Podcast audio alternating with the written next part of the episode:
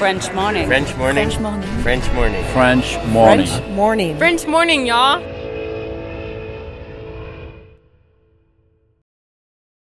Cet épisode a reçu le soutien de la CFE. La CFE, vous connaissez? C'est la Caisse des Français de l'étranger et il s'agit d'une caisse de sécurité sociale créée en 78 pour les Français résidant hors de France. Maladie, maternité, accident du travail ou encore retraite. La CFE permet aux Français de l'étranger de continuer de bénéficier de la même protection sociale qu'en France, à l'étranger. Pour en profiter, il vous suffit d'adhérer à la CFE, peu importe votre situation, peu importe le pays dans lequel vous vivez ou dans lequel vous vous rendez, et bien entendu, peu importe la pathologie ou les circonstances, catastrophes naturelles, faits de guerre, etc. Grâce à la CFE, vous pouvez vous détendre. La Caisse des Français de l'étranger assure la continuité avec le système français de sécurité sociale lors de votre départ de France, mais aussi lors de votre retour d'expatriation, ou encore grâce à la prise en charge des frais de santé pendant vos prochaines vacances en France. Pour en savoir plus, direction cfe.fr. J'aime bien euh, la moi d'aujourd'hui, euh, vraiment. Ce que j'ai vécu en, Afrique euh, a forgé une personnalité qui me plaît. J'aime bien l'empathie que ça m'a apporté, la culture, etc.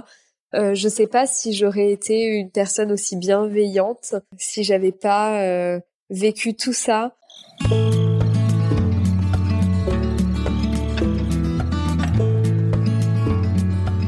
Bienvenue sur French Expat, le podcast. Le podcast des voyageurs expatriés francophones du bout du monde.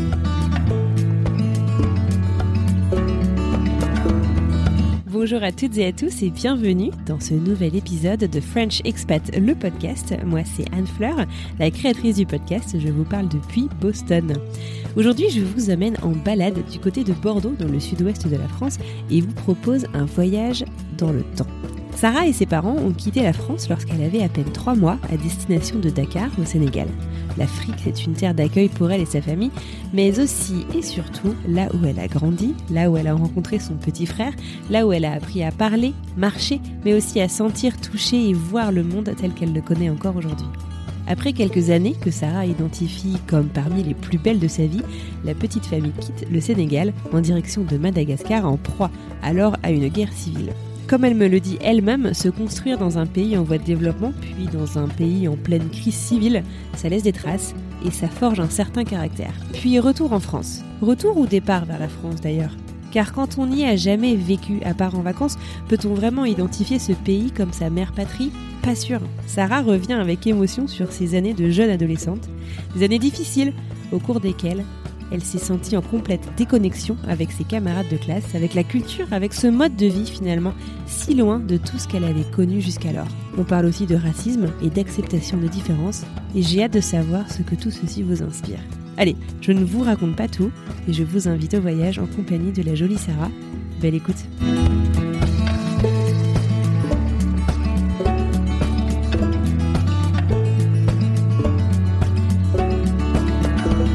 Hello Sarah, comment ça va? Bienvenue sur le podcast. Bonjour Anne Fleur, bah écoute, ça va super. Euh, chez moi, il fait pas très beau, mais ça va. Et toi? Ouais, bah ici, puisqu'on fait un point météo, non plus. Mais sinon, ça va plutôt pas mal. Merci beaucoup d'avoir accepté euh, mon invitation euh, à venir nous raconter tes histoires d'expatriation sur le podcast. D'où est-ce que tu nous parles ce matin? Alors là, je suis à Bordeaux. Je vis à Bordeaux depuis euh, bah, depuis mes études. Et Ouais. euh, bah, depuis, on n'a pas trop bougé. On est resté euh, dans notre sud-ouest euh, qu'on adore et où normalement il fait beau, mais pas aujourd'hui. C'est une ville que je connais peu, mais c'est vrai que ça a l'air d'être un, un coin très très euh, chouette, le coin de Bordeaux. ah, c'est génial. Mais j'ai vu qu'il y avait beaucoup d'invités aussi qui venaient euh, qui venaient de de par ici. Donc euh, ça c'est chouette. On représente bien. Bon bah super. Oui. Est-ce que tu pourrais te présenter, me dire quel âge tu as, quel métier tu fais, euh, à quoi ressemble un peu ton quotidien Alors, ben, j'ai 26 ans, euh, je suis diplômée infirmière, donc euh, j'ai fait des études en santé, mais depuis deux ans, je travaille avec mon conjoint. On a monté une société de vente de véhicules sportifs, donc j'ai totalement changé de voie. Ah oui, rien à voir. Rien à voir, rien à voir. Mais on avait envie de travailler ensemble, et puis c'était l'occasion. c'était l'occasion, voilà. Super, ok, très bien. On va parler aujourd'hui de tes expatriations et de tes expériences donc euh, à l'étranger en tant qu'enfant, mais aussi de ton retour euh, en France. Euh, Est-ce que tu pourrais me parler justement un petit peu de ton enfance? Euh, À quoi ressemblait ta famille? Est-ce que vous étiez plusieurs frères et sœurs? Est-ce que tu étais enfant unique? Euh, Que vous étiez parents dans la vie? Qu'est-ce qui les a amenés à voyager comme ça? Alors, mes parents sont, sont fonctionnaires. Ils étaient profs tous les deux à l'époque où on est parti. Euh, j'ai un petit frère qui a 4 ans de moins que moi et qui lui est né au, au Sénégal, donc euh, lors de notre première expatriation. Euh, moi, je suis née au mois de mai 94 du coup, et on est parti au Sénégal à Dakar. C'était en septembre, donc tu vois à peu près trois mois plus tard. donc j'ai pas trop connu la France à ce moment-là. C'était pas bah un grand souvenir pour moi. Et puis, euh, ben, mes parents ont été euh, mutés euh, là-bas, ils en ont fait la demande, et, mhm. et c'est comme ça qu'on est arrivé, qu'on est arrivé au Sénégal. Génial, d'accord. Donc effectivement, toi, c'est là en fait que que t'es né plus ou moins, quoi, parce qu'arrivé à trois mois, t'as aucun souvenir. Bah écoute, pas du tout. Enfin, d'ailleurs, la grande question qu'on me pose à chaque fois, c'est d'où tu viens, parce que autant on est originaire de Bordeaux, notre famille est, est dans le Sud-Ouest, autant ben moi, je me considère pas trop euh, d'ici parce que j'y suis arrivée, euh, j'avais plus de 15 ans. Euh, quand et puis bon bah je suis restée six ans au Sénégal, quatre ans à Madagascar. On a fait un petit crochet à Paris. Ensuite on est descendu bah, dans le Sud-Ouest et ben là voilà quoi. C'est difficile pour moi de répondre à cette question parce que c'est c'est toujours délicat de savoir d'où on vient, qu'est-ce qui nous a forgé, qu'est-ce qui fait qu'on est ce qu'on est aujourd'hui. Donc euh, justement, on va on va rentrer dans, dans, le détail pour voir si on peut essayer de trouver quelques réponses à tout ça. Mais mais je suis complètement d'accord avec toi. Et c'est d'ailleurs, je crois que c'est Caroline euh, dans la saison 1 qui nous parlait de ça. Euh, elle disait je sais, bon alors elle, elle sait d'où elle vient, elle vient de Belgique, mais elle disait la question qui est la plus dure en fait à répondre, c'est quand on demande where is home?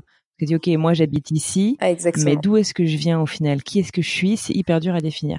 Et c'est c'est souvent une question hein, identitaire qui est très difficile à, euh, à répondre hein, quand on est quand on est parti, qu'on est euh, émigré un peu partout euh, dans le monde. Oui, et puis c'est vrai qu'à l'adolescence, c'est c'est quelque chose qui m'a posé problème parce que du coup, je savais pas où me positionner, euh, où ancrer mes mes repères, mais aujourd'hui, c'est une force. Donc c'est quelque chose que que je mets en avant et je trouve ça chouette comme expérience. Bah, tant mieux. D'accord. Du coup, j'allais te demander si tu t'es préparé à ton départ en Afrique, mais alors pas du tout, puisque tu avais trois mois, pas? Pas du tout. Alors, est-ce que tu peux nous raconter justement qu'est-ce que c'est la vie au Sénégal T'étais où Dans quelle ville d'ailleurs?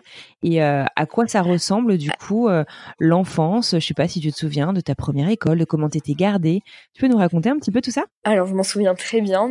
D'ailleurs, euh, ça aussi, c'est un petit. Je fais beaucoup d'apartés, mais c'est pas grave. c'est quelque chose qui revient beaucoup. Souvent, on dit que les enfants se créent des souvenirs après cinq ans. Mais euh, moi, le Sénégal, c'est là où j'ai grandi, c'est un endroit qui m'a forgé et du coup, j'ai énormément de souvenirs là-bas, euh, énormément de points de repère. Euh, je me sens à l'aise quand quand j'ai eu l'occasion d'y retourner. Je je me sens bah, chez moi, tu vois. C'est c'est vraiment un, un, endroit qui est, je sais pas, c'est réconfortant. c'est bizarre, mais c'est un peu comme ça que je le vis. Du coup, j'y suis arrivée, j'avais trois mois. Euh, mes parents ont trouvé une, euh, une maison euh, dans un quartier. Euh, c'était plutôt un quartier chic de Dakar, mais c'était pas un quartier d'expat. Est-ce que tu peux nous expliquer la différence, ce que ça fait Parce que je pense que quand on n'est pas parti dans des pays comme ça, on se rend pas compte vraiment de ce que ça veut dire. Alors en fait, un quartier d'expat, c'est souvent un quartier où les expatriés d'une même euh, d'un même pays se regroupent. Donc euh, c'est au sein d'une même rue ou de plusieurs rues euh, qui se qui se croisent. On retrouve on retrouve des voisins qui vont parler la même langue que nous, qui vont venir du même pays que nous. Donc c'est vrai que c'est c'est des quartiers où peut-être que certaines familles, certaines personnes se sentent plus en sécurité, avec moins de pertes de repères en fait, parce qu'ils se retrouvent entre eux. Euh, moi, c'est pas le choix qu'ont fait mes parents. Ils avaient vraiment envie euh, de s'intégrer à, à, la vie euh, locale. Donc, euh, ils ont choisi un quartier plutôt chic pour le Sénégal parce qu'on avait une grande maison, il y avait trois chambres, un jardin, on avait des gardiens. Donc, c'était quand mhm. même un, un, quartier plus plus aisé, mais qui restait local. Par exemple, on sortait dans la rue, enfin, on croisait une majorité de Sénégalais. Enfin, D'accord, ok.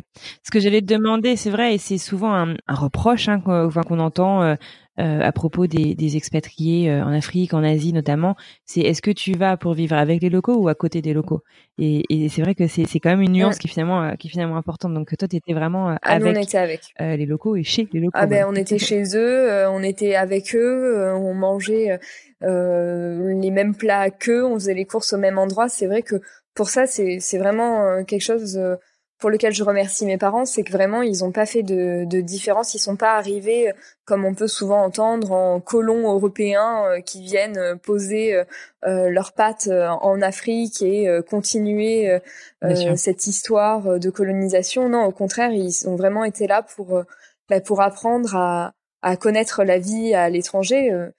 Mon père surtout, c'est vraiment quelque chose qui l'animait de vivre à l'étranger et notamment en Afrique. C'est quelque chose qui le qui le travaillait euh, beaucoup. Euh, d'ailleurs, euh, à ce jour, il est toujours expatrié. Donc, tu vois, c'est, il est plus en Afrique, mais il est toujours expatrié. Donc, c'est vraiment quelque chose qui, qui l'animait beaucoup. En grandissant et en connaissant mieux mes parents aujourd'hui, je sais qu'ils auraient pas apprécié leur expatriation de la même façon s'ils n'avaient pas vécu avec les locaux, mais à côté d'eux. C'était pas ce qu'ils cherchaient, quoi. Non, pas du tout. Mais par exemple, bon, on avait quand même une vie aisée, tu vois, j'avais une, une nounou à la maison, mais euh, mmh à, à, temps plein, elle s'occupait euh, de la vie. Enfin, c'était une gouvernante, si tu veux. Elle s'occupait euh, de la vie de la maison, du nettoyage, des enfants.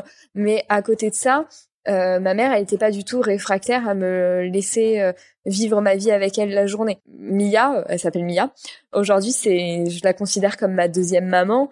Euh, on a tout fait avec elle. Enfin, elle nous portait, elle nous faisait manger euh, à la sénégalaise sans les couverts avec les mains. Euh, je crois que j'étais une des seules blanches à partir dans le quartier avec elle sans que ma mère soit derrière stressée.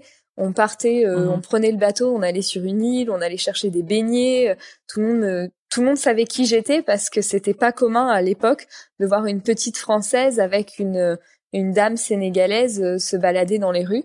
D'ailleurs, c'était quelque chose de rassurant pour mes parents parce que quand ils me cherchaient, souvent ils demandaient où est Sarah et tout le monde savait où j'étais parce que euh, bah je passais pas inaperçu. Mais euh, au moins, c'était très drôle. T'es resté en contact du coup avec Mia? Ah bah toujours, oui, toujours. On s'écrit et on s'appelle. On s'écrit toutes les semaines et on s'appelle euh, au moins deux trois fois par mois. Ah, Donc non, mais quand je te dis que c'est ma deuxième maman, c'est ma deuxième maman. Hein. Je suis retournée au Sénégal il y a quelques années. je suis descendue de l'avion. J'avais pas passé la douane. Qu'il y a un qu'il y a un jeune garçon qui est venu me trouver et qui m'a dit il y a Mia, elle est là, elle t'attend dehors, euh, je prends tes bagages. Sur le coup, euh, si j'avais pas été habituée à ça euh, quand on revenait de vacances euh, pendant l'expatriation, ça m'aurait fait peur. Mais en fait, je savais, je, je mhm. savais qu'il y avait quelqu'un qui allait venir me voir en me disant Mia, elle est dehors parce que tout le monde la connaît et que c'est petit Dakar, que tout le monde se connaît, que voilà, c'est oui oui oui, c'est C'est petit comment Dakar? Tu peux nous, nous décrire un peu cette ville justement? Alors, ça a beaucoup changé parce que maintenant, il y a une autoroute. Mais à l'époque, euh, il y a un centre, euh, il y avait un centre, euh, et pour rejoindre l'aéroport au centre, il y avait des dunes de sable. Donc, ceux qui avaient des 4x4 ne suivaient pas la route, mais coupaient à travers les dunes. je sais pas, c'est c'est pas une ville qui, ça a peut-être évolué depuis, mais je crois pas que ce soit une si grosse ville que ça en termes d'habitants. Mais après, peut-être que je me je me trompe si, il y a quand même 800 000 habitants. Donc il y avait 800 000 habitants euh, à Ah oui, quand même, c'est ça reste quand même une grosse ville. Une grosse ville française quand même. Ouais. Mais ça reste, euh, enfin, c'est, ça fait très ville euh, avec des petits quartiers, quoi. Ça fait très village. Bon, moi j'ai, voilà, c'est mon souvenir en tout cas. Ouais, bien sûr, d'enfants en plus. Et alors donc du coup, c'est donc Mia donc qui s'est occupée de toi pendant un petit un petit moment pendant pendant la journée. Est-ce que tu es allée à l'école aussi là-bas? Oui, alors euh, j'ai fait mes petites sections euh, à l'école sénégalaise, donc euh, dans le quartier. Donc c'est pareil, il y avait 90% de Sénégalais, mais il y avait aussi 10% d'expatriés. Et par contre, quand j'ai commencé l'école primaire, je suis allée en école française, donc l'école française de Dakar, c'était l'école Mermoz. Et euh, j'ai fait ma mon CP euh, là-bas. Et alors euh, du coup donc tu as connu donc l'école sénégalaise et l'école française. Je sais que c'était il y a longtemps et je sais que tu étais jeune mais est-ce que est-ce que justement tu au premier abord toi tu aurais des, des, des différences qui t'ont qui t'ont frappé entre les deux systèmes éducatifs? Oui et non, à l'école sénégalaise, on avait l'uniforme pour justement ne pas faire de différence entre les familles qui pouvaient se retrouver au sein de l'école, notamment en termes bah, d'argent, euh, il fallait pas qu'il y ait des enfants qui se sentent en infériorité euh, par rapport à d'autres. Donc on portait l'uniforme. Après, euh, c'était la petite section, donc c'est difficile de parler de différence parce que je sais pas comment ça se passe les petites sections euh, ben, françaises, mais c'était très ludique en termes d'apprentissage. on était tous à la même table euh, c'était une grande table ronde et on était tous euh, autour. Il y avait beaucoup euh, d'apprentissage par le jeu en extérieur. par exemple, je sais que j'ai appris à compter en faisant la marelle. Je sais pas si ça se passe comme ça dans les écoles françaises, mais c'était tout était très ludique par le jeu. On avait deux enseignantes pour moins de 20 élèves oui, parce que j'ai retrouvé les photos de classe il y a pas longtemps, donc je sais qu'on était moins de 20. Après, Mermoz, c'était une école française, mais à l'étranger, donc qui a aussi parfois plus de moyens que des écoles françaises en France. Donc euh, c'est pareil, on était quand même bien lotis. Il me semble qu'on avait aussi deux enseignantes, mais à mi-temps, pas le même jour. Après, par contre, les classes étaient plus plus grandes et il y avait plus de Français que de Sénégalais pour le coup euh, dans cette école-là. D'accord, ok, super. Est-ce que euh, du coup euh, vous évoluiez euh, Tu disais donc vous étiez dans un quartier qui n'était pas à majorité expatrié. Est-ce que est-ce que votre entourage du coup local, vous avez réussi à vous intégrer? On parle souvent en fait du fait que les gens, les expatriés, les immigrés ont envie de s'intégrer aux locaux, mais qu'ils n'ont pas forcément, tu vois, tous les codes culturels qui font que bah, ça accroche, quoi. Tu vois, ils vivent très bien euh, les uns à côté des autres, mais ont un peu du mal à, à pénétrer ces cercles, si je puis dire. Du coup, je suis curieuse de, de voir, de savoir un peu comment ça s'est passé pour vous. Alors au Sénégal, euh, oui, les Sénégalais, c'est des gens qui sont très accueillants, qui ont vraiment le cœur sur la main, qui ont envie de faire connaître leur pays et euh, qui ne vivent pas mal leur histoire peut-être conflictuel pendant la colonisation avec les Français. Euh, c'est pas quelque chose qu'ils ont euh, qu'ils haïssent en fait ils savent ouais ils ont pas d'animosité euh, exactement d'accord au contraire, ils savent que ça leur a apporté quelque chose et que ça a permis à leur économie de grandir à ce moment-là, mais qu'aujourd'hui ils peuvent aussi se débrouiller tout seuls et qu'ils sont autonomes. Mais du coup, comme il n'y a aucune animosité, ils sont vraiment très très accueillants, très ouverts. Euh, donc non, en termes de de proximité, enfin, on avait aussi bien dans notre entourage des familles sénégalaises que que des familles françaises ou même mixtes parce que à l'époque euh, euh, les très bons amis de mes parents, elle, elle était ben, justement prof dans le lycée privé où exerçait ma mère au Sénégal et lui était et lui était sénégalais. Donc elle, elle était bretonne et lui était sénégalais. Euh, on avait des amis français et euh, moi, euh, ben, ma, ma, meilleure copine de de l'époque, c'était notre voisine qui habitait juste derrière et eux, ils étaient complètement sénégalais depuis toujours en fait. Donc non, non, on avait vraiment, on avait vraiment des proches de tout de tout horizon. D'ailleurs, il n'y avait pas que des Français ou des Sénégalais, il y avait, ça pouvait être d'autres expats de d'autres pays. Ouais. Vraiment pour ça, le Sénégal, c'est ils ont une richesse euh, d'accueil qui est euh, ouais, culturelle, mais même en termes d'accueil et de bienveillance, ils sont Enfin, c'est c'est un exemple à prendre. Hein. Vraiment, les Sénégalais, j'ai jamais vu des gens aussi généreux, euh, généreux et accueillants qu'eux. Ils ont toujours le sourire, même quand ça va pas, ça va. Enfin, vraiment, c'est c'est des gens d'une grande bonté. D'accord, super. effectivement, ça fait rêver tout ça. Ah ouais, vraiment. Et mon frère est né euh, là-bas euh, dans une maternité euh, sénégalaise. Je me rappelle la première rencontre à la maternité avec mon frère et bon, je bon maintenant je, j'étais infirmière donc je, je visualise les les structures et bon c'était un hôpital tout à fait correct. Je suis, je pense que pour mon frère et je sais qu'il le revendique aujourd'hui, euh, ça a été vraiment un plus pour lui euh, de naître, euh, bah, de naître là-bas que qu'en France, ça fait partie de sa personnalité. Il se définit comme sénégalois, comme on l'appelle là-bas, c'est-à-dire un Français né au Sénégal, donc qui est plus sénégalais que français. Excellent. donc non, c'est vraiment et puis je pense que pour ma mère ça a été euh, une chouette expérience parce qu'en plus il me semble que ça a été un accouchement hyper facile donc euh, non c'était euh, c'était chouette. ok génial. Euh, du coup, donc tu grandis, donc tu fais ton CP donc au Sénégal à Dakar, et tes parents décident de rentrer en France? Mais en fait, ils sont pas rentrés en France à ce moment-là. Ils sont partis à Madagascar. Ils sont partis pour tout de suite repartir. D'accord. Ok. Et on n'a pas fait d'escale en France, si ce n'est l'été. Mais il me semble que, enfin non, on n'a pas fait d'escale en France puisque j'ai même pas fait un mois de scolarité en France à ce moment-là. On est parti directement à Madagascar. Donc on a passé six ans au, Sénégal et on a enchaîné euh, quatre ans à Madagascar. Et d'ailleurs, Mia nous a suivis euh, à Madagascar. Oh, génial, d'accord. Et est-ce que toi, tu savais ce que c'était Madagascar à ce moment-là? Enfin, comment comment est-ce que tu as accueilli ce changement que tes parents te proposaient finalement? Alors pour moi à ce moment-là, ça a été un vrai déchirement parce que euh, bah, ma maison, euh, mes racines, c'était vraiment le Sénégal. Enfin moi, je voyais pas de différence entre les Sénégalais et moi-même. Euh, je suis arrivée, j'avais trois mois, j'ai fait mes premiers pas là-bas, j'ai appris à parler là-bas, j'avais les, les mœurs et les coutumes de, de là-bas, donc je voyais pas pourquoi il fallait m'arracher à cet endroit pour m'emmener dans un autre, puisque l'autre endroit c'était pas ma maison. En plus, je savais même pas où se trouvait Madagascar. Euh, je savais que c'était en Afrique, mais euh, pour moi, euh, l'Afrique c'était grand et Madagascar c'était pas le Sénégal. Donc après, on m'a expliqué que c'était bah, du, du côté est et plus sur la côte ouest. Donc là, pour moi, gros chamboulement, c'est inadmissible. c'est pas du tout le même endroit. là, on est sur l'océan Atlantique. Pourquoi on m'amène dans l'océan Indien? C'est quand même inadmissible. Donc euh, j'étais, en plus j'étais pas une petite fille facile. Franchement, j'avais déjà un caractère euh, bien trempé. Je pense que quand mes parents écouteront euh, ce podcast, ça va bien les faire rire que je dise ça. Mais non, du coup, l'arrivée à Madagascar, ça a été, ça a été compliqué. Mon frère était né il y a pas très longtemps, donc déjà premier chamboulement, j'étais plus fille unique. Ensuite, on me déracine. Et puis euh, pour me mettre donc dans une école euh, française à Madagascar, où là pour le coup euh, j'ai eu beaucoup plus de relations françaises que malgaches. Donc c'est vrai que pour moi c'était déjà il y a eu, y a eu une différence quoi. Et alors, d'un point de vue tout bête, même la langue, enfin, au Sénégal, on parle français? Alors, au Sénégal, on parle français et wolof. Ok. Et à Madagascar, on parle français et malgache.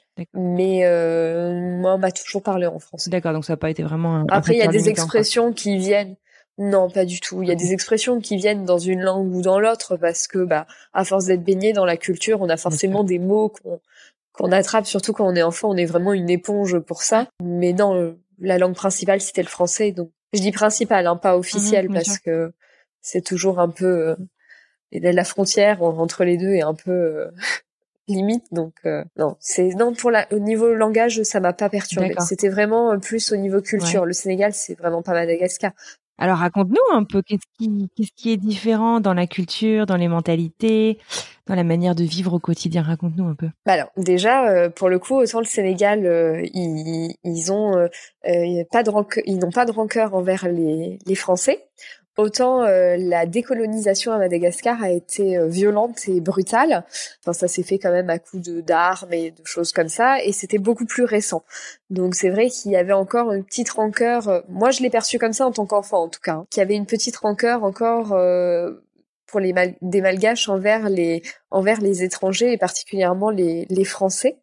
Donc c'est vrai que c'est des gens qui sont quand même très accueillants, qui ont toujours le sourire, ils ont toujours des belles dents blanches euh, quand, quand on les rencontre, euh, mais euh, on sent qu'ils sont un peu plus sur la réserve. Et c'est vrai que même en termes de climat, c'était un peu plus, on faisait un peu plus attention. tu vois, je te disais au Sénégal, je, je sortais avec Mia et, et, et on allait se balader dans les rues toutes les deux, il y avait aucun problème. Euh, à Madagascar, c'était un peu plus délicat. Mia faisait plus attention. Il y a un truc aussi, c'est que pendant la, la, décolonisation, les Français ont envoyé des tirailleurs sénégalais à Madagascar et en première ligne. Donc les Malgaches déjà avaient un problème avec les Français, mais aussi avec les Sénégalais. Donc là, une Sénégalaise qui balade une Française, si tu veux, le climat était un peu tendu. Donc c'est vrai que par rapport à la liberté que je pouvais avoir enfant euh, à Dakar, euh, là, ça, j'ai senti qu'il y avait euh, un poids supplémentaire qu'il fallait faire attention. Et puis on a on est arrivé à Madagascar en 2000. oui, c'est ça, en 2000. Euh, et en 2001, il y a eu les élections présidentielles et qui ont amené un climat euh, de guérilla euh, à Madagascar puisque deux partis s'affrontaient. Il y a eu une guerre civile à Madagascar en 2001 en fait au moment des élections présidentielles Madagascar, c'est un des pays les plus pauvres du monde et bah, les présidents malgaches et celui qui était au pouvoir à ce moment-là bah, gardaient un peu les richesses pour lui et, et son parti. Euh, et euh, un petit peu euh, sa ville de, de, de, naissance, donc qui était Tamatave sur la côte est de Madagascar. Et en 2001, ça a créé une guerre, une guerre civile assez importante. les gens se tuaient à la machette dans les rues. Il y avait des coups de fusil. Enfin, c'était vraiment un climat assez compliqué. Ouais, c'est sacrément anxiogène. Puis même pour une petite fille, en plus, enfin, à cet âge-là, ça doit être euh, assez traumatisant. Mais à tel point que euh, les ambassades ont fermé euh, les unes après les autres et ont renvoyé leurs ressortissants dans leur pays d'origine. Alors habituellement, historiquement, l'ambassade qui ferme toujours en dernier, c'est les États-Unis. C'est eux qui restent le plus longtemps sur place, même quand il y a des conflits. Et là, Madagascar, l'ambassade américaine avait fermé, mais nous, Français, on n'avait aucune nouvelle de notre ambassade française qui nous disait, ben non, vous restez sur place. Donc euh, c'est vrai que c'était vraiment un climat très anxiogène. Euh, nous, d'autant qu'on vit à Madagascar, on avait une maison qui était juste derrière la caserne euh, de l'armée. Donc on entendait tirer tout le temps, c'était très très stressant. ma mère était toute seule avec nous à ce moment-là parce que elle était en, instance de séparation avec mon père. Donc c'est vrai que c'était c'était pas un climat qui était très propice à l'épanouissement des enfants en tout cas. Ah ouais, j'imagine. J'imagine. Du coup, euh, ta maman euh, a considéré euh, rentrer à ce moment-là? Je pense qu'elle a réfléchi à ça, mais déjà, elle, elle travaillait dans un établissement français, donc le, lycée français à Atana. Mais comme elle était toujours en poste et qu'on lui demandait pas de rentrer, je pense qu'elle a pas eu tellement le choix en fait de, de rentrer ou pas rentrer. Après, on était quand même euh, assez bien protégés bah, du fait d'être derrière la, caserne de l'armée. Personne n'approchait, il n'y avait pas d'attentat à, cet endroit-là. Et puis, euh, bah, en tant qu'expatrié, euh, même si on n'était pas dans un, encore une fois, dans un quartier d'expat, on avait quand même des facilités. On avait plusieurs gardiens. on avait un, chauffeur qui malgache qui nous emmenait en fait à l'école, venait nous chercher, etc. Et donc lui, quand on était dans la voiture avec lui, au contrôle, on passait plus facilement les barrières de contrôle parce qu'on était avec un malgache euh, dans, dans la voiture. D'accord, waouh, ok. Bah dis donc, ça doit, ça doit euh, pas mal remuer ça. Enfin, je veux dire, quand on est une petite fille, euh, t'avais donc 6, 7, 8 ans? 7, Ouais, 7 ans même, 7 ans. 2001, 7 ans. Ouais, ça remue un peu. Bah encore une fois, au Sénégal, j'avais eu cette vie où on était hyper libre, on pouvait aller où on voulait, etc. Et là, je me retrouvais vraiment Ouais, dans les bah, déjà déraciné et puis dans un climat euh, conflictuel où euh, pour le coup je devais faire attention à tout, je pouvais pas sortir.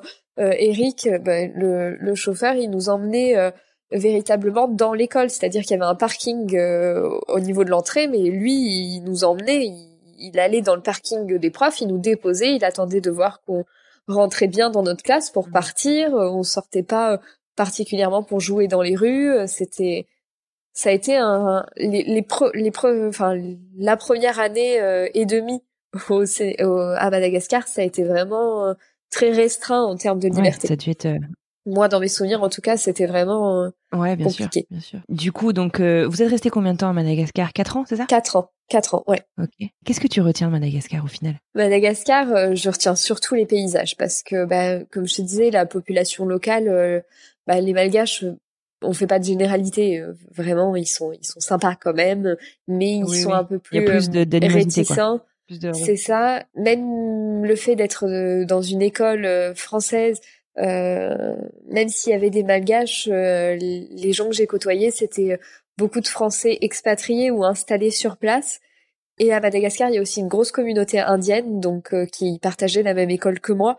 Donc c'est voilà j'ai côtoyé plus de d'indiens et de français que euh, que de malgache. Donc euh, à part les paysages. Euh, puis mon père a trouvé une nouvelle compagne là-bas et c'est vrai que moi en tant que petite fille j'acceptais pas la, la, séparation de mes parents et le fait que lui retrouve quelqu'un en premier et du coup passe plus de temps avec elle qu'avec nous voilà j'ai eu j'ai eu un blocage je me suis dit non mais de toute manière les malgaches ils sont pas sympas ils veulent voler mon papa ce qui est, complètement compréhensible ouais. cet âge-là, j'imagine. Donc du coup, ensuite arrive, euh, tu as à peu près une dizaine d'années, euh, tu rentres euh, en France. Tu rentres donc avec ta maman, si j'ai tout suivi.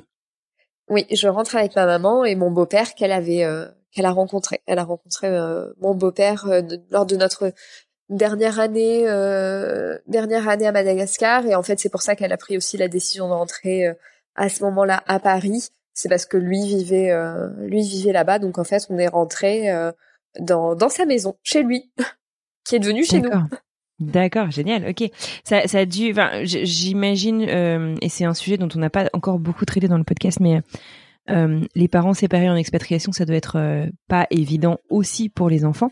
du coup, ton papa, lui, il est resté à Madagascar quand vous êtes rentré Il est resté à Madagascar. Ouais, il est resté quelques années. Il est rentré en 2009 en France euh, dans le nord de la France, à côté de Lille. En tant que petite fille, avec ton petit frère, comment est-ce que vous avez vécu cette euh, séparation au moment où vous avez quitté et l'Afrique et votre papa? Quitter Madagascar, ça allait. Euh, j'étais triste de quitter mes amis parce que bah voilà encore une fois euh, je savais pas où j'allais tomber euh, je savais pas comment ça, ça se passait j'avais beau avoir vécu dans des capitales que ce soit à Dakar ou à Tana euh, ça reste euh, des capitales en Afrique, donc ça, ça, a des aspects de petits villages euh, en termes de commerce, de proximité, de, de discussion avec les gens. Et là, on m'emmenait à Paris. donc c'était plus compliqué. J'avais aussi les codes d'une petite africaine sur tout ce qui allait être éducation, liberté, danger, etc. Et euh, là, euh, j'allais dans euh, la métropole, la mégalopole française, quoi. C'était vraiment, ça a été compliqué. Sur le moment, j'en ai beaucoup voulu à ma maman de me séparer de mon père parce que je connaissais pas tous les tenants et les aboutissants de cette séparation. Mmh et puis bon bah on sait tous, hein, la petite fille et son papa, c'est quand même voilà. Mais avec le recul, je me dis qu'elle a bien fait parce que ça aurait été compliqué pour elle, je pense, de rester toute seule à Madagascar euh, loin de loin de ses proches finalement, dans un endroit où où elle avait vécu une période pas pas facile en fait. Elle connaissait mon père depuis le lycée, ils se sont séparés dans ce pays-là. Je pense que pour elle émotionnellement ça a été compliqué. Donc finalement euh, c'était pas plus mal de rentrer et puis bon bah c'était une expérience comme une autre, mais sur le coup ça a été vraiment difficile.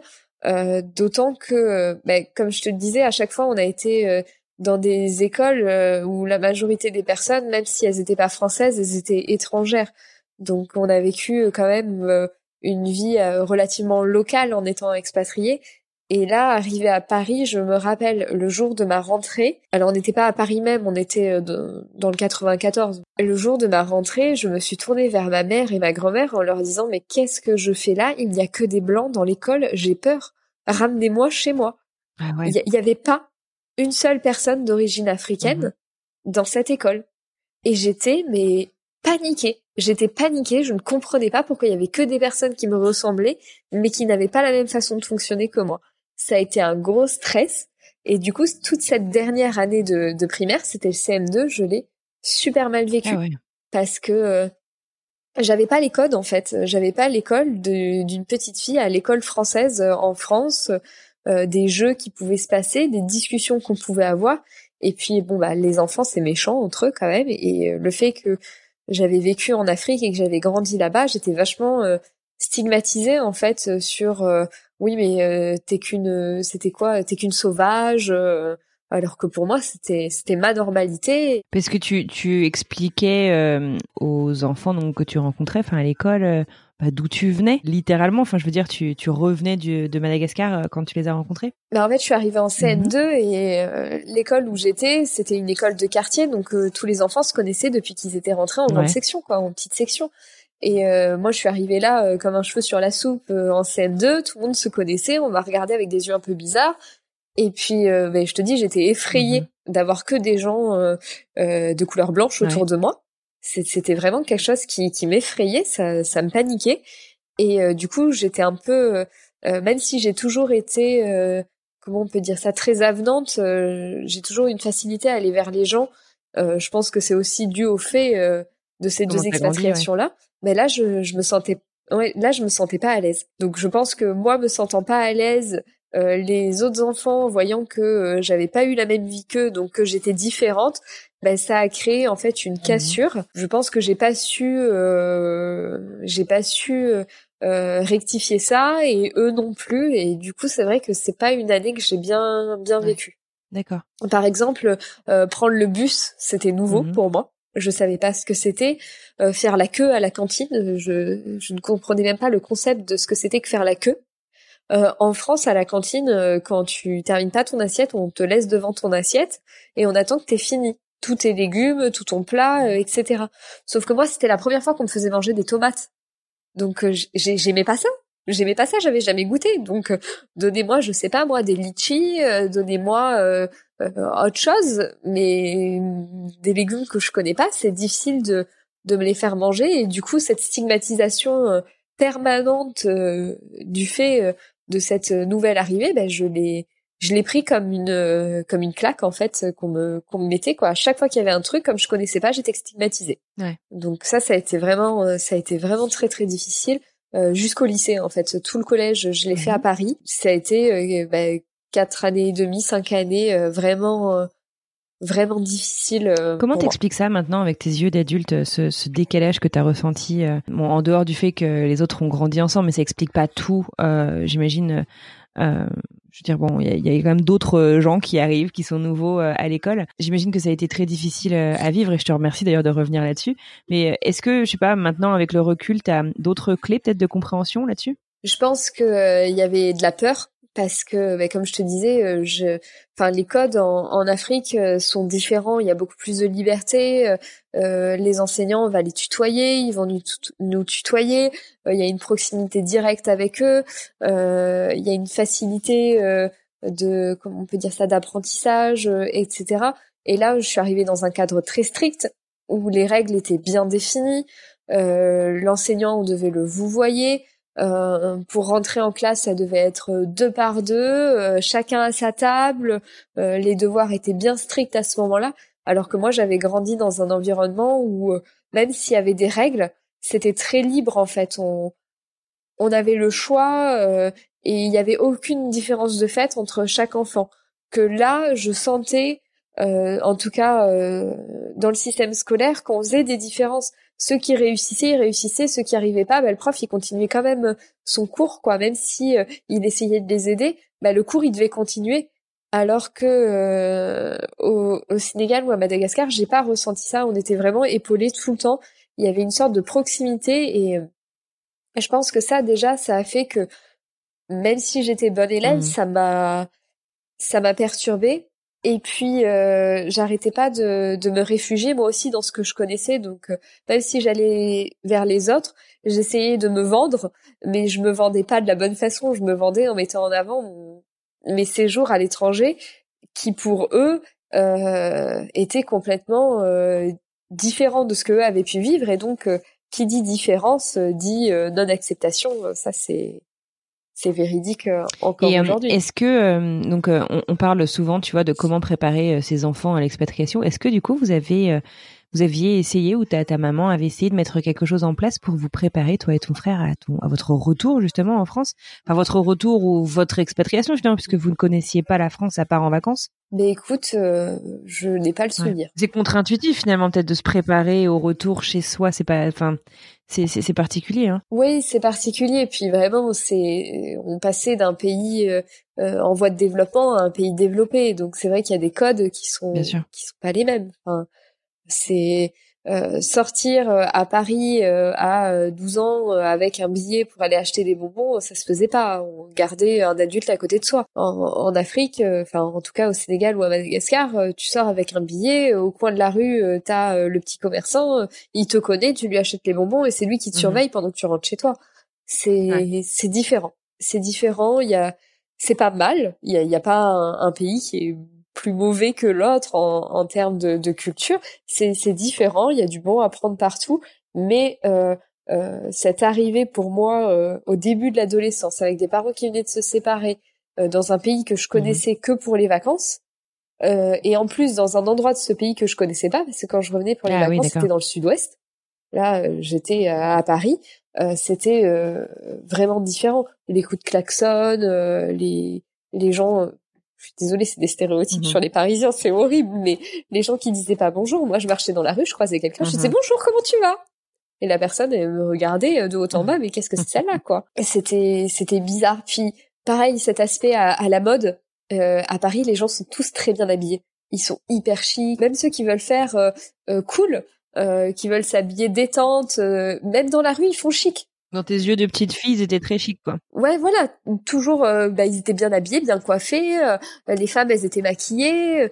Enfin, je suis désolée, euh, à Madagascar, même si on sortait chic, il y avait de la, de la poussière partout dans les rues, donc on s'habillait plus pratique. Les jeux, c'était de grimper au baobab, donc c'était du pratique. J'étais pas du tout féminine à ce moment-là en, en, en miroir avec euh, les futures adolescentes que je côtoyais, euh, j'étais à, à 10 000 lieues de ça. Quoi. Alors après, tu me disais donc que euh, la fin du primaire, le collège, ça a été un peu compliqué, et que à l'université, ça avait été un petit peu plus simple. Est-ce que tu sais du coup qu'est-ce qui a été différent à l'université? Je crois qu'on était plus grand aussi et que les mentalités était plus peut juste de la maturité quoi. Ouais je pense que c'était plus de la maturité. Et puis aussi euh, euh bah là à l'université c'était à Bordeaux.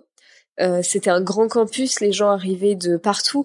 Il y a beaucoup euh, de personnes qui euh, avaient été aussi expatriées ou étaient habitants d'un pays en Afrique qui venaient en fait en France pour faire leurs études. Donc j'ai retrouvé des repères et des façons de faire qui me correspondaient. Donc ça a été plus facile pour mmh. moi aussi euh, de m'intégrer à ce moment-là. Même si euh, je te gâche pas que même euh, aujourd'hui, enfin les connaissances que que j'ai ou les amitiés que j'entretiens, 90% des gens c'est des gens que j'ai connus pendant mon expatriation. j'ai quasiment plus aucun lien avec les gens avec qui j'ai grandi au collège c'est pas voulu, c'est juste que c'est mmh, comme ça, on n'a pas les mêmes points d'ancrage, on n'a pas les mêmes attaches, on a peut-être aussi des, des intérêts différents en termes de mmh. bah, d'intéressement, en termes de loisirs. Je saurais pas l'expliquer, mais c'est vrai que en tout cas, j'ai très peu de, de contact aujourd'hui avec euh, les gens avec qui j'ai grandi au, au, collège ou au lycée, alors qu'on dit que c'est dans ces années-là qu'on garde les plus belles amitiés. Mais tu vois, moi, c'était en primaire. Et à toi, alors, qu'est-ce qui te convient? Est-ce que toi, tu as envie de repartir? Moi, j'ai envie de repartir. Alors peut-être pas, euh, peut-être pas en, Afrique parce que bah, pour le travail, c'est c'est peut-être plus compliqué. Euh, enfin, on a créé notre société euh, en 2018, donc là, ça ça fait deux ans. Ça pourrait s'expatrier en se délocaliser en Afrique, hein, mais c'est pas c'est pas notre cible en termes de, de clients. Euh, et puis euh, je sais pas si Jean-Baptiste, Jean-Baptiste c'est mon conjoint, je sais pas si s'il aimerait aller vivre là-bas, lui qui a toujours vécu pour le coup euh, dans le sud-ouest, euh, je crois qu'il a été expatrié trois mois, c'est pas je crois, c'est il a été expatrié trois mois au Danemark pour développer pour développer un produit dans la robotique, mais c'est tout, lui il, il, connaît que ça, donc je pense que le choc culturel serait trop violent par contre, oui, c'est sûr, euh, j'ai envie de repartir. Il le sait depuis qu'on oui, tu dois lui en parler, j'imagine. non, mais si c'est pas toutes les semaines, euh, c'est c'est tous les jours. Non, je lui en parle régulièrement. Après, on est très bien dans le Sud-Ouest. Vraiment, c'est une région qu'on aime beaucoup. Euh, déjà parce que Bordeaux, c'est un aéroport qui dessert quand même beaucoup de destinations. Mhm. Donc pour partir en voyage, c'est c'est chouette. Euh, on est quand même dans une ville où il fait bon vivre. Enfin, on a la mer pas loin, on a les montagnes pas très loin. C'est pas une grosse ville, tout se fait à pied. Euh, les, les commerçants sont souriants, euh, c'est facile de parler avec les gens. Donc pour ça, Bordeaux, c'est vraiment un, un, un chouette pied à terre. Par contre, si on doit repartir, c'est dans un pays, enfin anglophone. Donc c'est vrai que on en a déjà parlé, tu vois, nos, plans sont déjà faits. Euh, si on doit repartir, ce sera plutôt en Angleterre parce que bah, c'est proche de la mhm. France, euh, c'est facile d'accès. Euh, pour ses parents, à lui, c'est moins traumatisant parce qu'il est pas loin. Moi, je pense que la mienne aussi, c'est, ce serait moins traumatisant. Mais elle, elle est bien partie à 10 000 kilomètres de ses parents, donc elle ne peut rien me dire. voilà. Mais euh, oui, après c'est sûr qu'on en parle. Euh, enfin, quand on aura des enfants, moi je veux leur offrir cette opportunité-là, euh, cette richesse de culture, cette ouverture d'esprit. Enfin, on, a beau dire, mais vivre à l'étranger, ça apporte mmh. énormément de de richesse dans sa propre construction et et ça je, je veux que ce soit quelque chose que que mes enfants vivent plus mmh tard et puis l'avantage de l'Angleterre aussi c'est que c'est un pays anglophone et on sait aujourd'hui que l'anglais c'est c'est important de, de savoir le parler. Ah et c'est réfléchi, hein, mes plans ouais, sont... T'as l'air de savoir où tu vas, super. Euh, ah mais complètement. Dis, tu me parlais euh, quand on préparait cet épisode euh, du slow life, euh, que c'était, euh, enfin voilà, l'Afrique c'était le slow life et que justement donc ce choc culturel à ton retour en France, bah ça en a fait partie quoi. Est-ce que du coup c'est quelque chose que tu essaies d'appliquer un peu au quotidien aujourd'hui? Alors j'essaie, mais en fait je suis une grande stressée et je pense que ce grand stress c'est le fait d'être revenue en France qui me l'a apporté parce que j'étais pas du tout comme ça quand j'étais petite, c'était clairement euh, slow life. C'était on vit au jour le jour, euh, on profite de ce qu'on a devant soi, euh, pas de panique, pas de stress. Mais en fait, je pense que la la vie en France m'a complètement changé sur ce point. Je suis une grande stressée, ne serait-ce que pour prendre les transports. mon tram, si je sais qu'il est prévu à midi 20, je suis à l'arrêt à midi 15 alors que j'habite à 100 mètres. Donc c'est impossible de le rater. j'essaie de l'appliquer, mhm. j'essaie, euh, mais vraiment c'est difficile. Puis euh, avoir euh, créé une entreprise, c'est mhm. stressant. on a toujours envie de faire mieux, de s'améliorer, et je me mets énormément de pression. Donc non, au quotidien aujourd'hui c'est difficile. Pourtant j'aimerais tendre à revenir à, à, à, cet aspect-là, à ce mhm. modèle-là mais c'est pas c'est pas facile tous les jours. Il y a des périodes j'y arrive mieux que d'autres. Je passe un peu du coq à l'âne, mais donc on a parlé aussi donc de ton intégration euh, et du du racisme. Comment est-ce que tu vois euh, le racisme aujourd'hui? Est-ce que pour toi il est vraiment présent euh, en Europe? Je me permets aussi de te poser cette question par rapport, tu le sais, moi je suis aux États-Unis. Aujourd'hui, on se parle, on est la veille des élections américaines.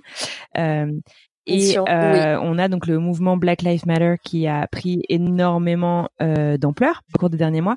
Et donc voilà, je voudrais savoir un peu qu'est-ce que tu en penses pour toi, où en est un peu la situation en Europe? Et qu'est-ce que tu penses de l'Europe qui, en tout cas l'impression que ça donne des États-Unis, c'est pas un jugement de valeur, mais se lave un peu les mains finalement en disant que le racisme c'est un problème purement américain? Ben tu vois, là, euh, on est euh, on est reconfiné en France à cause du Covid-19 et en ce moment, euh, il y a des appels à agression qui passent sur les réseaux sociaux pour les personnes asiatiques.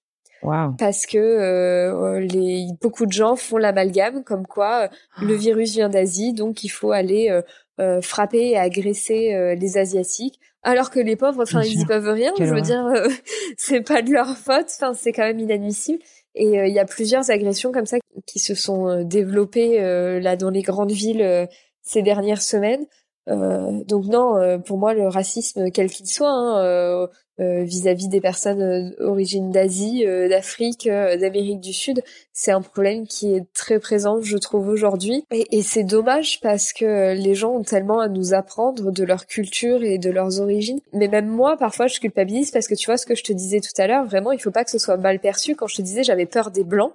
Et, et, et pourtant, c'est, enfin, même encore aujourd'hui, j'accorde beaucoup plus facilement ma confiance à une personne qui est d'origine africaine parce que je, je sais pas, je me sens plus à l'aise et je culpabilise énormément de dire ça parce que je me dis ça veut dire que moi aussi je fais une sorte de de rejet et de racisme envers les personnes d'origine française ou européenne en tout cas. Et, et c'est triste en fait parce que finalement si tout le monde s'acceptait euh, euh, comme on est et prenait que le bon de tout le monde, il y aurait pas euh, de pensée malveillante qui pourrait venir et on serait pas obligé de faire attention à nos paroles tout le temps sans blesser euh, personne en fait c'est je, je, trouve ça triste. Enfin tu vois par exemple à Bordeaux on a un, quartier qui regroupe euh, des personnes de, de, confession musulmane avec des commerces euh, pour pour cette religion là donc on va avoir on va retrouver en fait des commerces comme on peut retrouver des commerces qui vont vendre des des, des croix euh, là, on va retrouver des commerces qui, qui vont vendre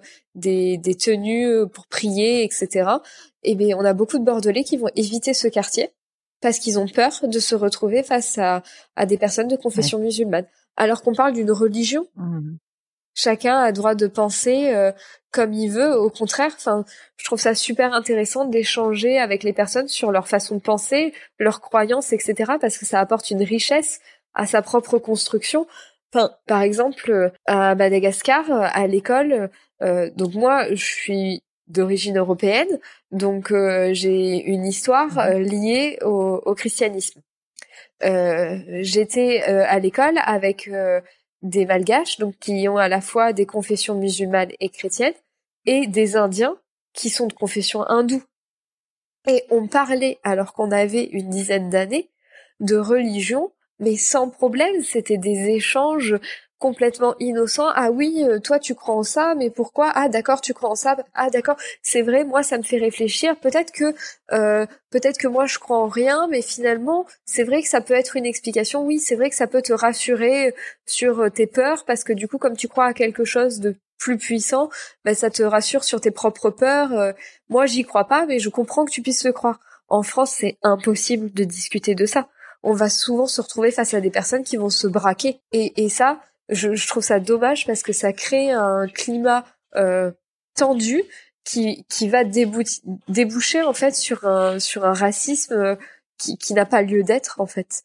Et, et, non, pour moi, c'est pas une histoire euh, mhm. américaine. Je pense que ça existe partout parce que les gens euh, sont de moins en moins tolérants parce qu'ils ont de plus en plus peur. Tu vois, quand il y a eu les, attentats de Paris, il y a eu un mouvement de foule et d'agression envers des personnes euh, euh de confession musulmane, alors que on parlait d'un attentat fait par un terroriste islamiste qui a une religion et qui croit en des choses, certes, c'est basé sur le même livre religieux, mais c'est pas du tout les mêmes croyances qu'une personne qui va être de confession musulmane.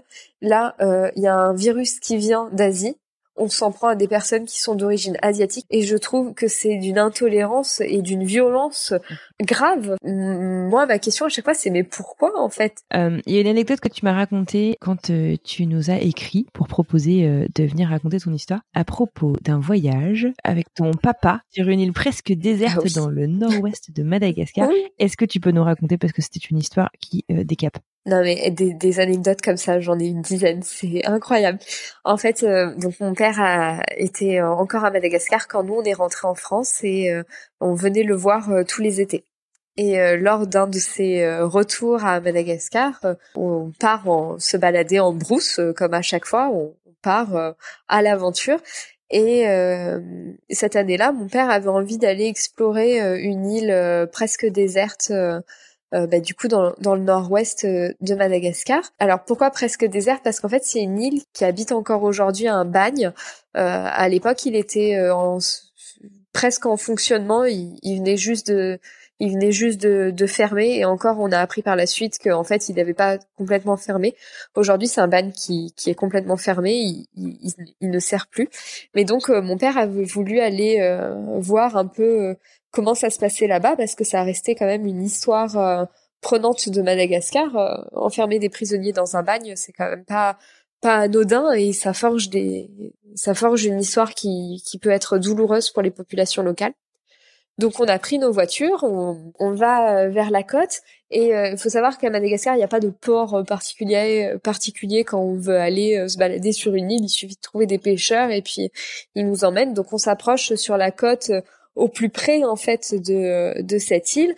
Et puis on arrive dans un petit village de pêcheurs. Euh, on trouve une, une auberge, enfin une gargote euh, sur le bord de la route. Et puis euh, on s'arrête, on pose les, les, voitures, on mange un truc et on cherche un pêcheur en fait pour nous emmener sur l'île. Le, le directeur de l'établissement nous trouve quelqu'un et puis nous dit bon ben je vous garde les voitures, venez on les garde. On va garer les voitures derrière la gargote entre quelques quelques maisonnées. Il y avait deux ou trois euh, maisonnées ça, qui faisaient office d'hôtel. En fait, il y avait peut-être euh, quatre cinq chambres maximum. On gare les voitures derrière. Derrière, donc il y avait un, un comme un, un pan d'herbe en fait, euh, comme un mini jardin, mais c'est pas vraiment un jardin parce qu'il y avait pas de barrière en fait entre les, les maisons.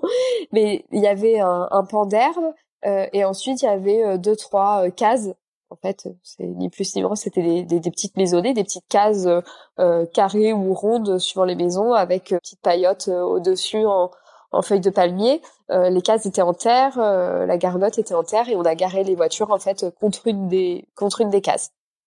Les voitures, il y avait deux deux 4x4 puisque on était avec mon grand-père et et, des, et un ami de, de mon père.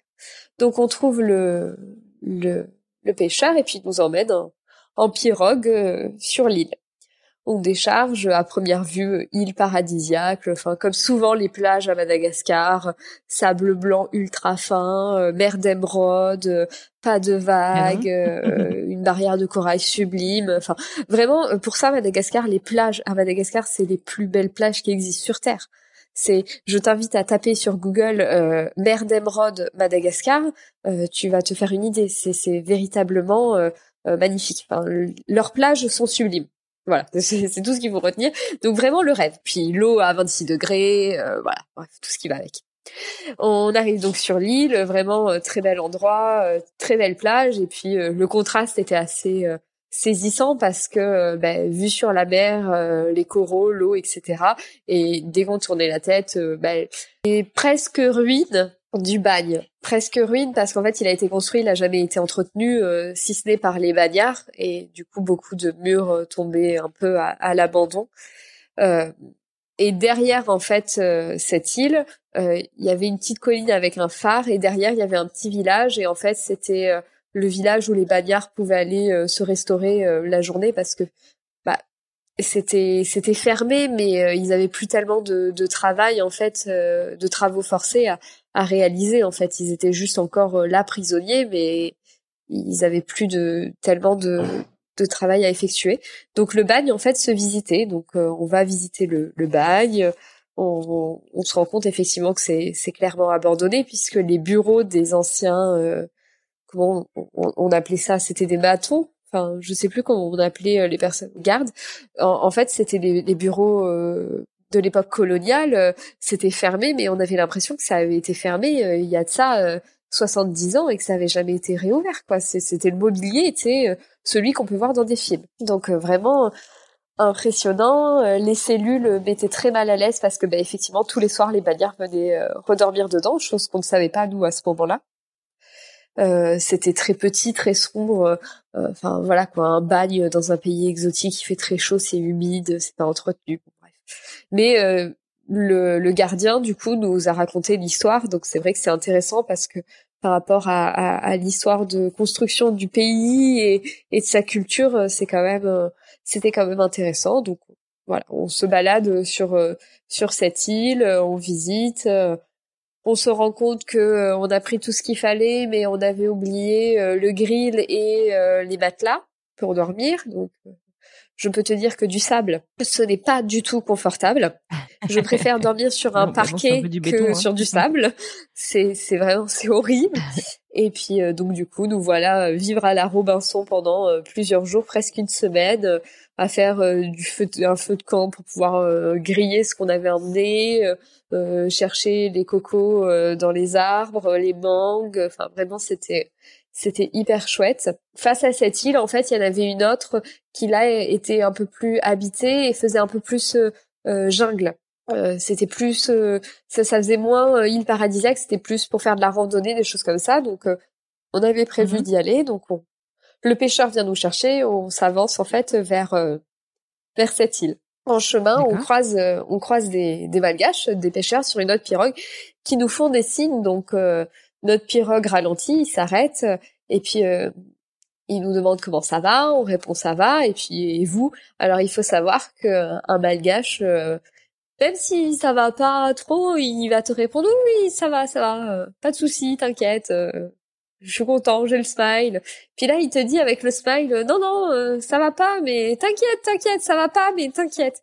Donc là, on s'est tous regardés en se disant quand même, il dit t'inquiète, mais il dit ça va pas quoi. C'est, ça veut dire que ça va vraiment, vraiment pas. Ouais. La conversation se fait en malgache. Euh, mon père intervient euh, et puis on comprend qu'en fait euh, il y a un problème avec l'hôtel. Donc on se rend, donc on décide de prendre le, le, la pirogue et en fait d'annuler cette escapade sur l'autre île et de retourner à terre. Donc on prend le chemin euh, de l'hôtel et puis euh, sur la route on se, on se dit mais mince il est où l'hôtel? On le voit pas euh.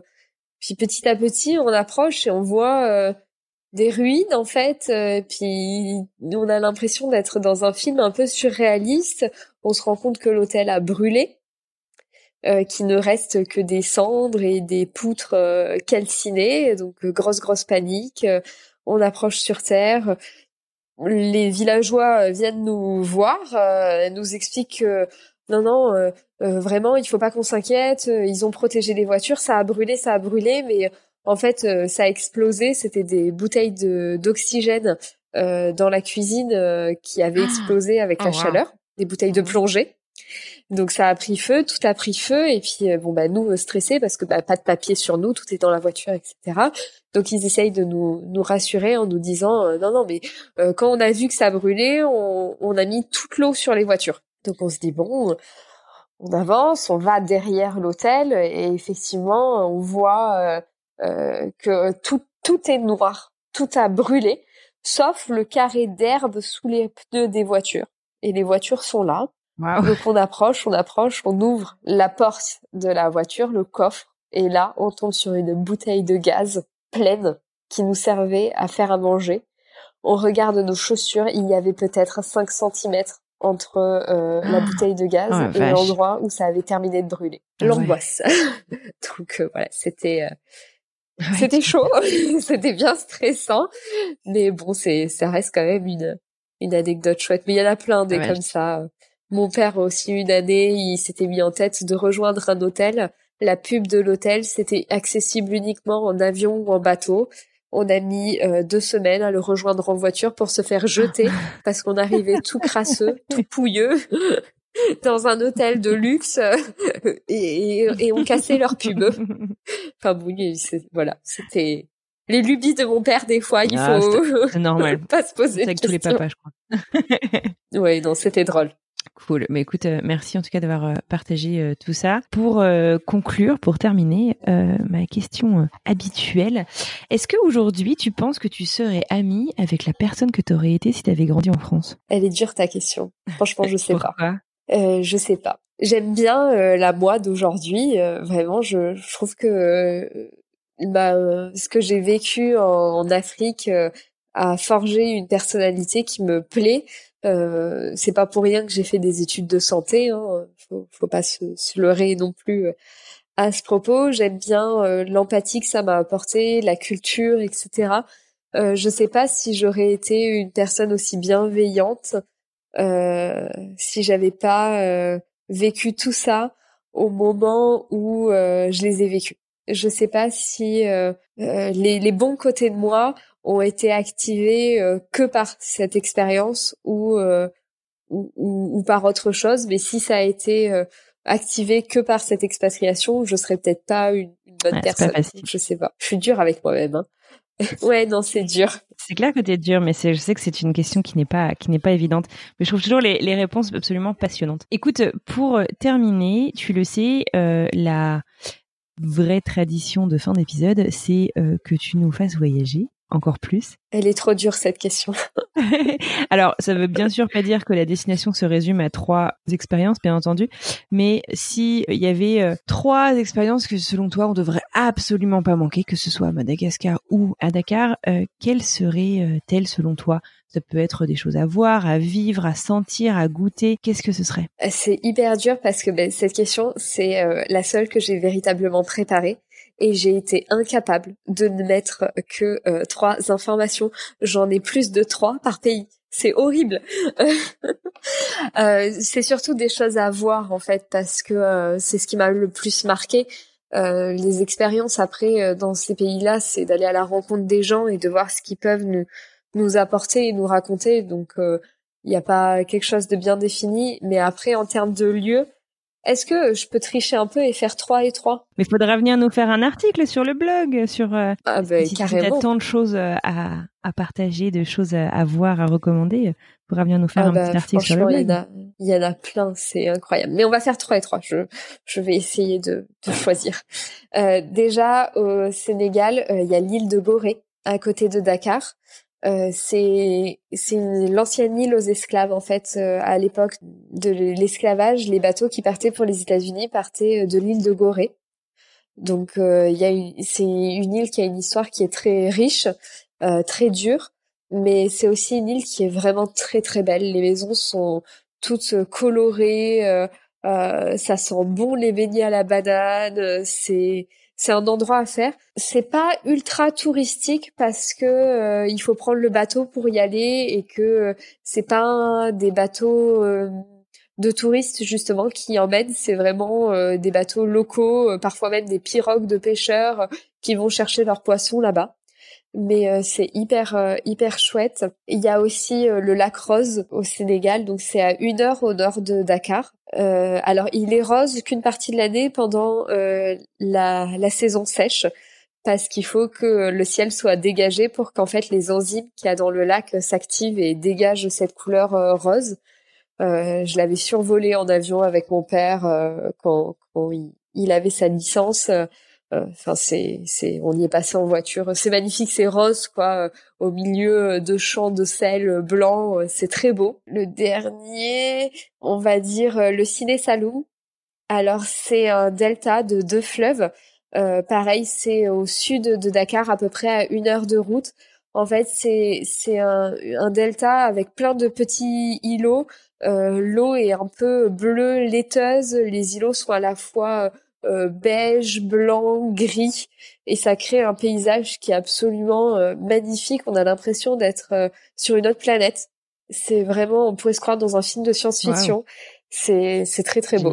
Donc pour le Sénégal, on va s'arrêter là. C'est très dur. Hein et pour Madagascar, alors on parlait des des, des plages turquoises avec le sable paradisiaque. S'il y a un endroit de rêve, une plage particulière à retenir à Madagascar, c'est Anakao.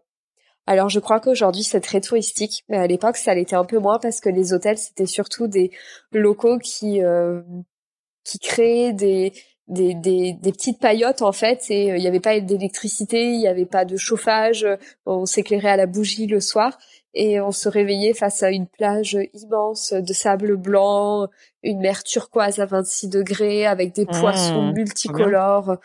Enfin, vraiment euh, le rêve. Décris ça alors que moi je suis sous la neige ici si tu veux. Donc là, t'imagines pas, ça fait du bien. Ah, il neige chez toi?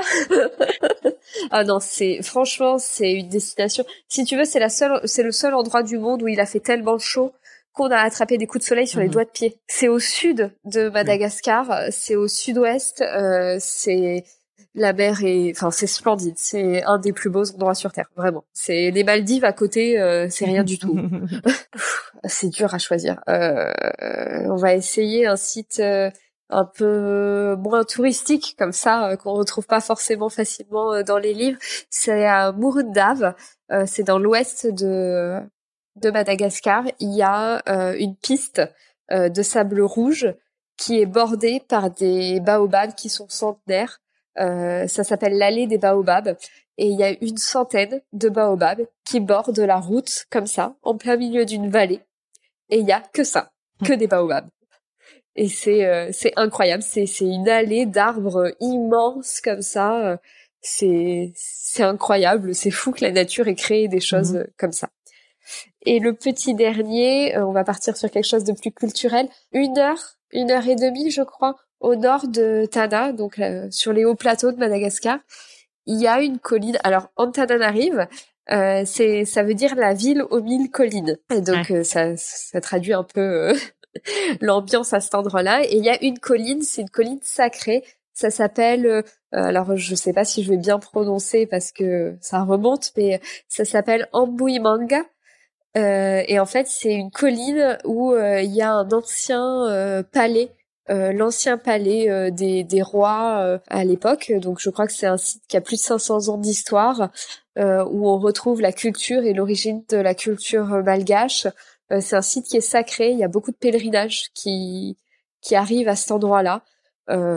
déjà, il y a une vue magnifique sur la capitale parce qu'on domine un peu tout ça. Euh, ensuite, il y a une histoire qui est bah, qui, qui, est qui initie en fait la culture malgache. Et puis c'est un lieu sacré, donc il y a toujours euh, euh une ambiance dans ce, ces lieux-là qui, qui, sont qui sont un peu particuliers. Ok. Voilà. C'est dur hein, de choisir euh, parmi tous ces lieux. Non, mais écoute, euh, moi je te remercie en tout cas d'avoir fait l'exercice à fond du coup pour les deux destinations parce que c'est vraiment passionnant. Et franchement, euh, surtout par les temps qui courent, ça donne vraiment envie de, de, de, voyager. Je te remercie. Claire. Un, dernier petit truc que tu voudrais rajouter avant qu'on se dise au revoir? Euh, Souvent, on, on, on, a une idée de l'Afrique qui est un peu euh, biaisée. Euh, on, on, parle souvent euh, de destinations en Asie, en Europe, en Amérique, et souvent l'Afrique c'est c'est mal interprété. Les gens pensent qu'on y est en insécurité, qu'il y a moins de choses à voir, et pourtant moi j'ai quelque chose à dire, c'est allez-y, faites-vous votre propre avis parce que c'est vraiment des destinations qui sont incroyables. Il y a des richesses de culture euh, qui sont euh, qui sont euh, très très importantes et très intéressantes. Alors j'ai vécu au Sénégal et à Madagascar, mais j'ai un peu bougé en vacances et en vadrouille en Afrique de l'Ouest et toutes les cultures sont riches, sont très intéressantes. Les paysages sont d'une diversité folle. Il y a plein de choses à voir, plein de choses impressionnantes. Enfin, des animaux euh, des animaux impressionnants. Je pense aux éléphants, aux girafes, aux lions, euh, en pleine nature, euh, facilement observables si on fait attention. Donc il faut pas, faut pas relayer ce continent à la dernière place parce qu'il a, il a plein de choses à, à apporter et plein de choses à voir. Et puis c'est pas une destination qui est hors de prix, donc ça vaut vraiment le coup d'aller y faire un tour. Très bien. Mais écoute, euh, si là, si tu veux, personne n'a envie de faire ses valises euh, et en tout cas de faire des plans pour quand ça ira mieux, et eh ben moi je ne sais plus quoi faire. voilà. je t'ai dit un immense merci d'avoir passé cette euh, petite. Et merci à, toi. Moi, c'était vraiment super intéressant de rentrer. ouais, c'était chouette. Des expériences d'expatriation en tant qu'enfant, mais aussi ce retour qui a été compliqué et de comprendre vraiment bah, pourquoi et euh, et, voilà, c'est vraiment euh, passionnant. Je te souhaite une excellente continuation. Je te dis bon courage avec ce confinement. Et bien, merci beaucoup euh, pour cet accueil et ça m'a fait trop plaisir de parler de tout ça en tout cas. Merci beaucoup. À bientôt. Au revoir.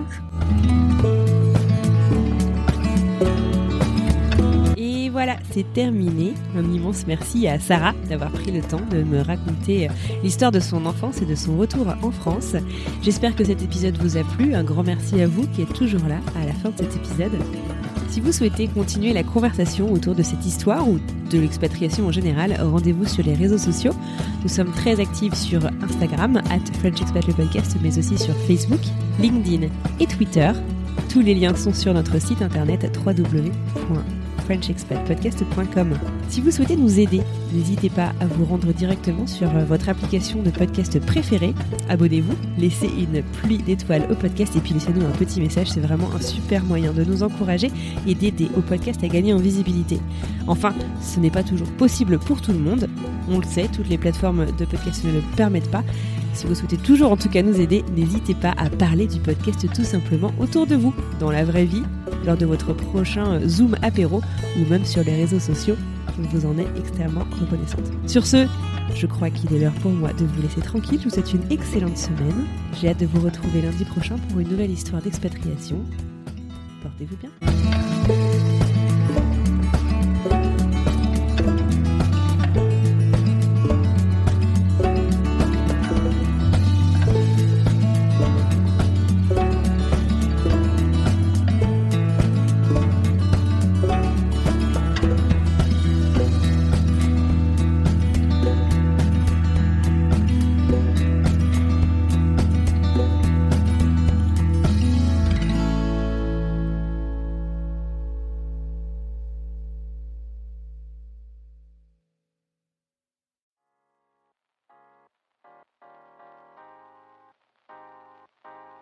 Vous venez d'écouter un podcast réalisé par moi-même, Anne-Fleur Andrely, mixé et habillé par Alice Krief et produit par French Morning. French Expat n'est pas le seul podcast de French Morning. Pour retrouver tous les podcasts du groupe, rendez-vous sur frenchmorning.com slash podcast. À bientôt!